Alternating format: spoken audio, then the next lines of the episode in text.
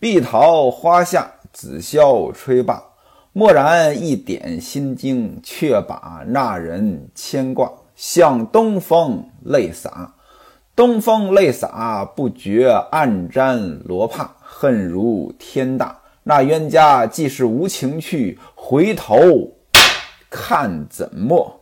西门庆祭祖办的热闹，坟地呢修的也好，有花园啊，有假山呀，有各种房子。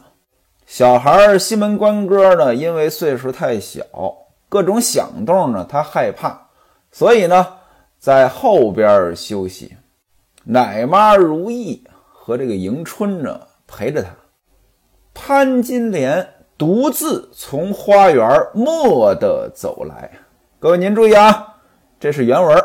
潘金莲独自从花园蓦地走来，独自一个人本来呢，他是和大伙呢在花园玩但是他一个人哎过来了，而且是蓦地走来，蓦蓦然回首，那人却在灯火阑珊处。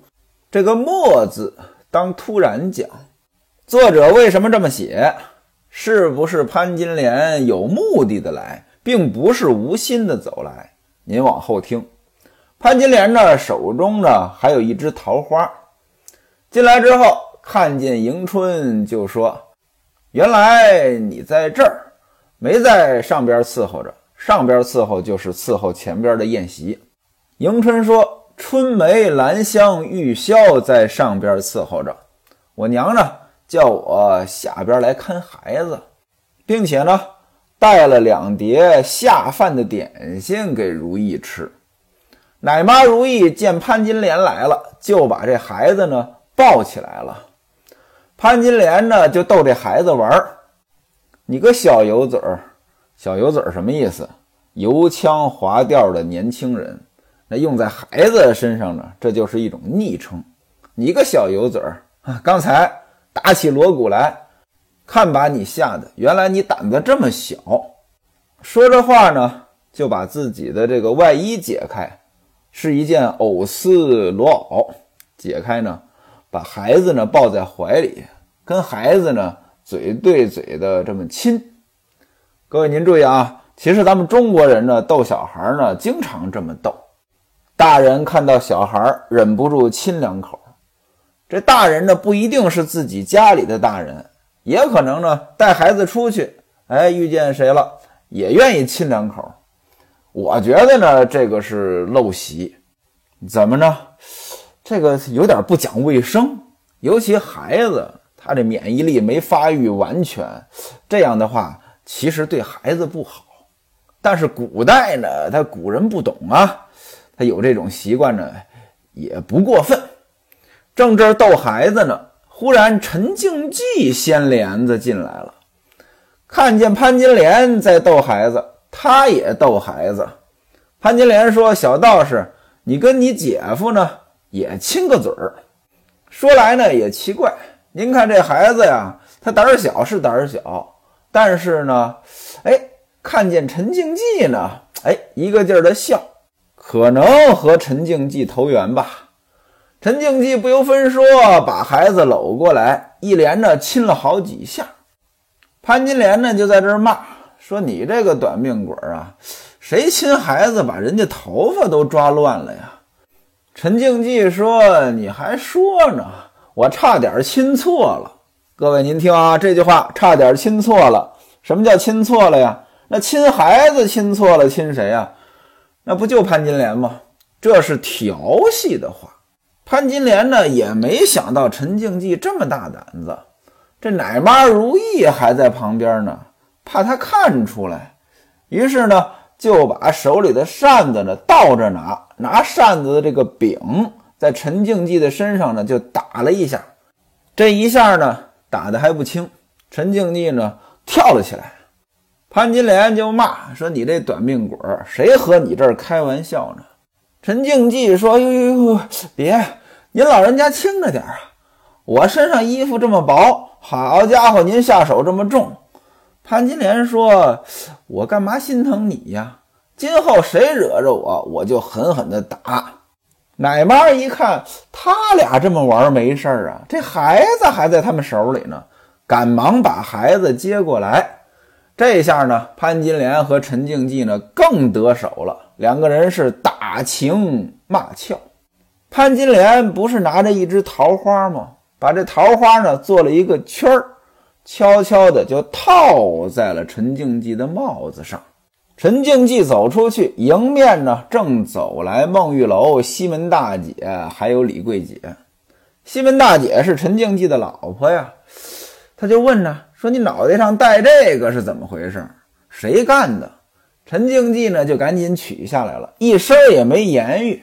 这就是西门庆祭祖当中发生的一个小插曲。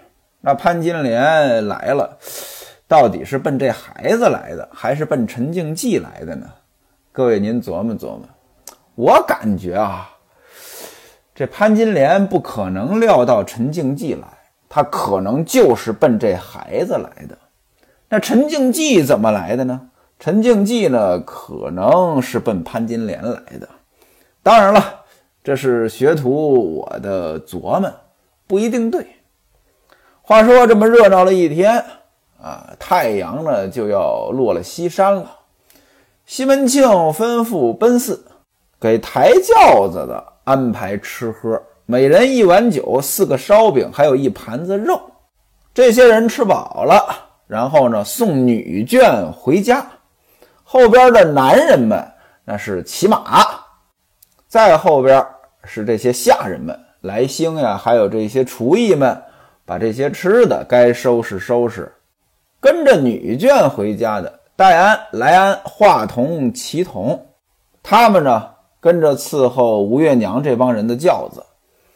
然后西门庆呢，带着是秦童，还有四名牌军。奶妈如意呢，自己坐一顶小轿，怀里抱着西门官哥。吴月娘呢，不放心孩子，就让华童呢跟着奶妈如意的轿子。为什么呢？你从城外到城里，进城之后人多，哎，怕太乱。吴月娘的轿子呢，进了城，和乔家的这帮女眷呢。呃，分开之后，吴月娘呢，就是先回家了。过了一会儿，西门庆和陈静济的马也回来了。平安呢，赶忙禀报：今儿个夏老爹亲自来了。听说呢不在家呢，就回去了。之后呢，又派人来了两遍，啊，不知道有什么事儿。西门庆一听呢，就不对劲儿，怎么呢？过去通信不发达呀，今天咱们有什么事儿，打个电话呀，发个信息呀，都能联系上。过去呢，有什么事儿只能派人来传话，找不着人就比较麻烦。一般来说呢，不是急事儿，谁能一天来三趟呀？尤其他还亲自来了一趟，西门庆这心里边呢就觉得有事儿，一边琢磨一边往里走。走到大厅之上，书童呢过来呢接衣服，西门庆就问说：“今天你夏老爹来，有没有留下什么话？”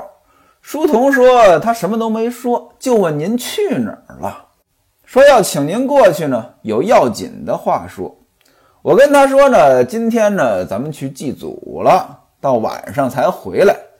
夏老爹说他中午还来，果然呢。”又派人来了两回，小的呢都跟他说了，您还没回来。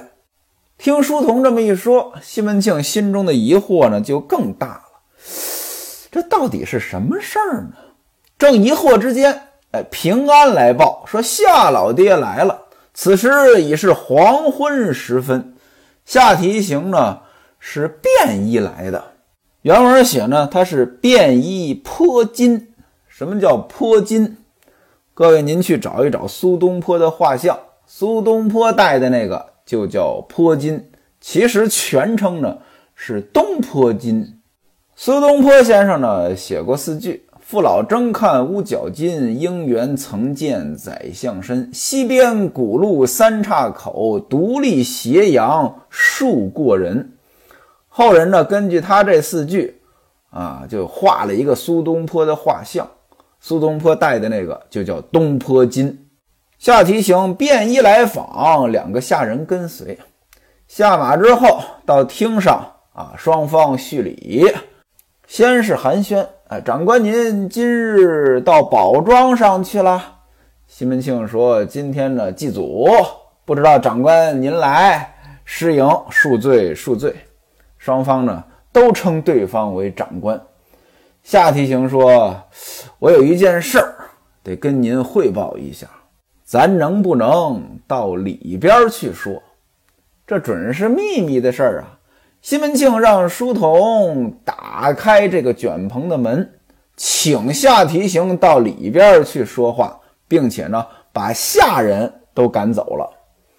夏提刑说了：“这个今天啊，县中的李大人到我那里了。”如此这般，说的是巡案大人呢，把咱给参了。您和我都在被参的人里边。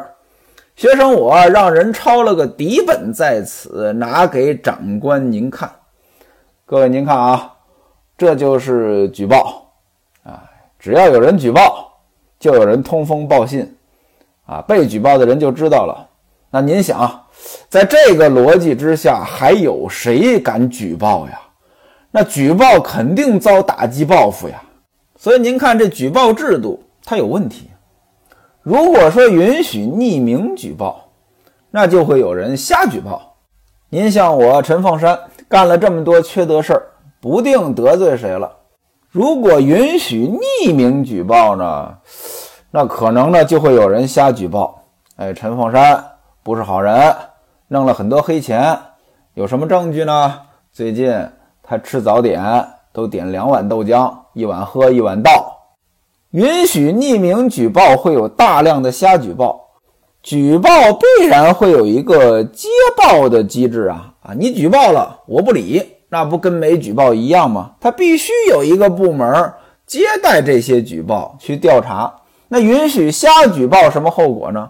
那可能浪费了大量的社会公共资源，但如果必须实名举报，怎么样才能保证举报人的安全？这就是个大问题。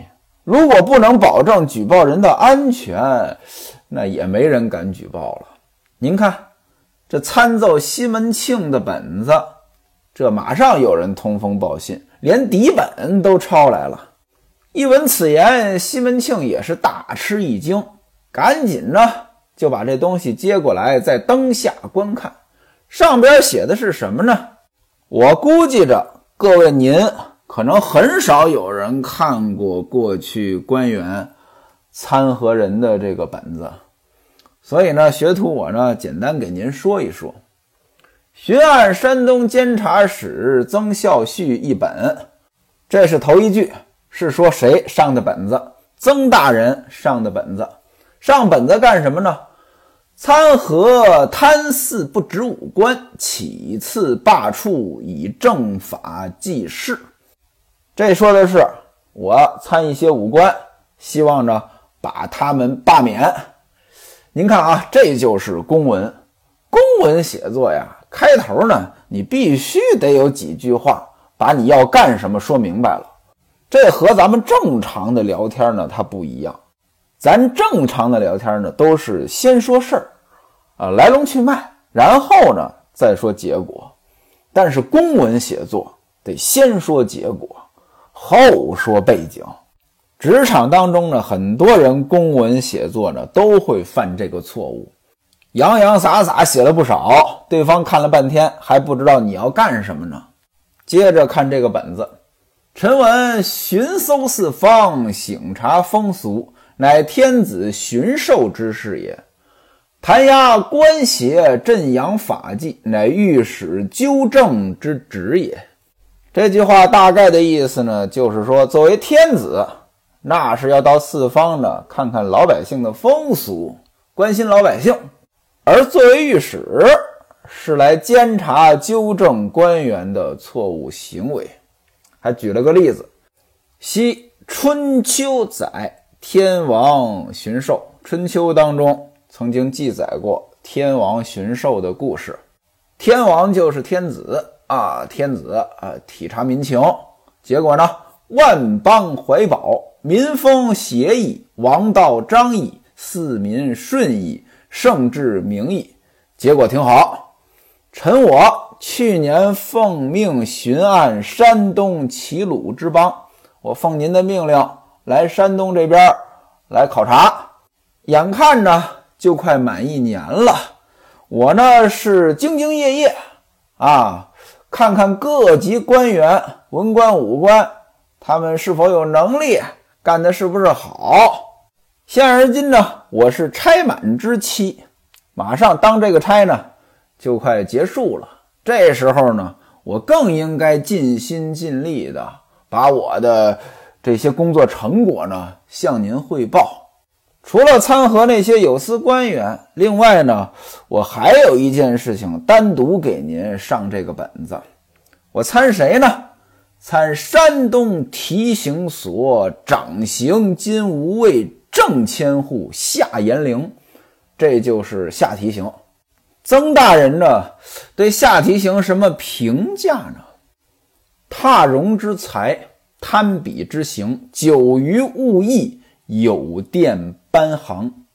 踏荣之才，踏就是低贱的意思。绒呢，细毛，踏绒之才，没什么本事。贪鄙之行呢，哎，好贪。久于物役呢，风评不好，大伙儿都知道这个人不行，不是个好人。有殿班行呢，让他当官，辱没了朝廷。这是对下提刑的总体评价。接下来呢，那得说他都干了什么事儿啊，对吧？得有证据啊。想当初。他在京城这一带做官，弄这个苛捐杂税，骚扰百姓。后来呢，被他的下属呢给举报了。也就是说，他是个有前科的人。现而今呢，在山东呢管刑狱，还是一样的贪，为同僚之钳制。今天您知道钳制啊，被人钳制了，被人束缚了，被人约束了。那您说？下提刑本来是一把手，这里边说他被同僚钳制了。这同僚是谁呀？您各位都能想到啊，肯定是西门庆呀。除此之外呢，还有别的事儿啊，让他的儿子进了武学。他儿子本来考不上，怎么办呢？庆人代考，找枪手。什么叫庆人啊？单立人加一个清，就是欠这个字儿。啊，也读庆，庆呢其实是雇来的人、委托的人，庆人这就是枪手的意思。过去呢管这个考试找人家替你考，这叫庆代。还有事儿，说他纵容家人下寿来监所搬钱。什么叫监所搬钱？找犯人要钱，这个相当于是索贿。还有被下边的人欺瞒谎报，工作上的事儿稀里糊涂一概不知。接下来两句写的精彩：接物则奴颜卑膝，时人有丫头之称，有个外号叫丫头。为什么叫丫头呢？别人给他东西奴颜卑膝，像个下人一样。问世则一为两可，群下有木偶之俏。又一个外号木偶，木偶啊，被人操纵着，为什么呢？哎，凡是这些工作上的事儿，行不行的？哎，你说吧，听你的，一为两可，有木偶之俏，大伙儿呢笑话他是木偶。这个本子里边对下提醒就这么几句，接下来就该说西门庆了啊，说富千户西门庆呢，本系市井棍徒。啊，市井之徒，怎么当上官的呢？靠拉关系。本人呢，并没有什么成绩，也没有什么功名，是个书麦不知、一丁不识的人。书麦不知，书就是豆子，麦麦子，书和麦都分不出来。这豆子跟麦子那差别很大呀，分不出来，说明他不干农活一丁不识。不识字儿，也不读书，就这么个人，哎，当官了。接着说的是西门庆的生活作风问题。